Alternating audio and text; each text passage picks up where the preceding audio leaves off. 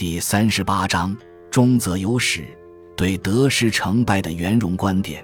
人生总是有成有败，有得有失，但得失心如果太重，不仅会干扰我们的表现，而且随之而起的情绪骚动还久久无法平息。要如何以平常心看待成败与得失？庄子提供我们的方法是将所有的得失放在一个更大的框架中来观察。万物有生死变化，不会仗势一时的成就，时而空虚，时而盈满，没有固定的形状。年岁不能存留，时光不能挽住，消灭、生长、充实、空虚，都是终结了再开始，一再循环着。从宏观的角度来看。没有什么是固定不变的，成败得失一直在消长变化中。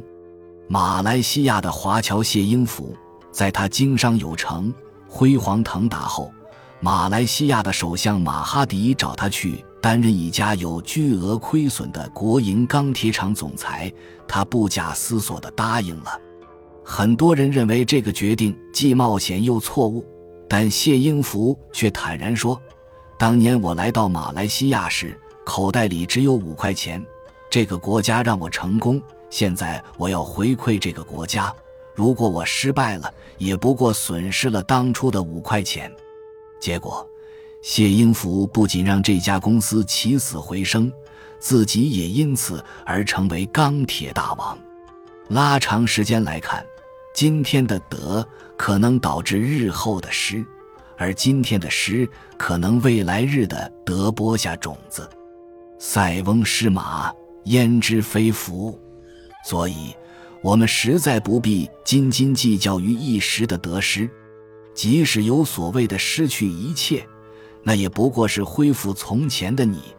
而你以前不是也过得好好的吗？有什么好懊恼的呢？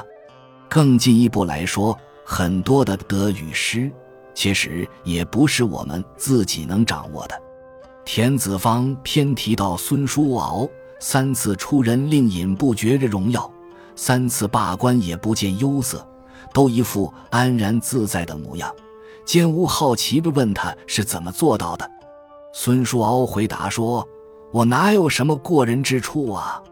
我认为官爵的来不必推却，他的去也不能阻止。”我认为得与失都不在于我，因而不会有忧愁的神色。我有什么过人之处呢？况且不知道可贵的是令尹呢，还是我？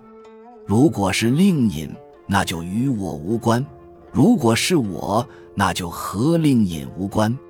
我心安理得，悠闲自在，张望四方，哪里顾得了人间的尊贱呢？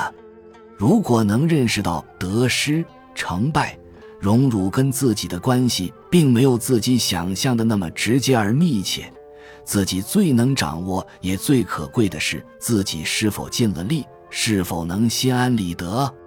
如果答案是肯定的，那么就叫能将得失成败荣辱置之度外，安然自在。眼界放大一点，眼光看远一点。你就不会为一时的得失、成败、荣辱而太过兴奋或悲哀。的确，一个人空手来到这个世界，离开时也是两手空空。你得到了什么，又失去了什么呢？重要的是心安理得的做事，安然自在的生活。本集就到这儿了，感谢您的收听，喜欢请订阅关注主播。主页有更多精彩内容。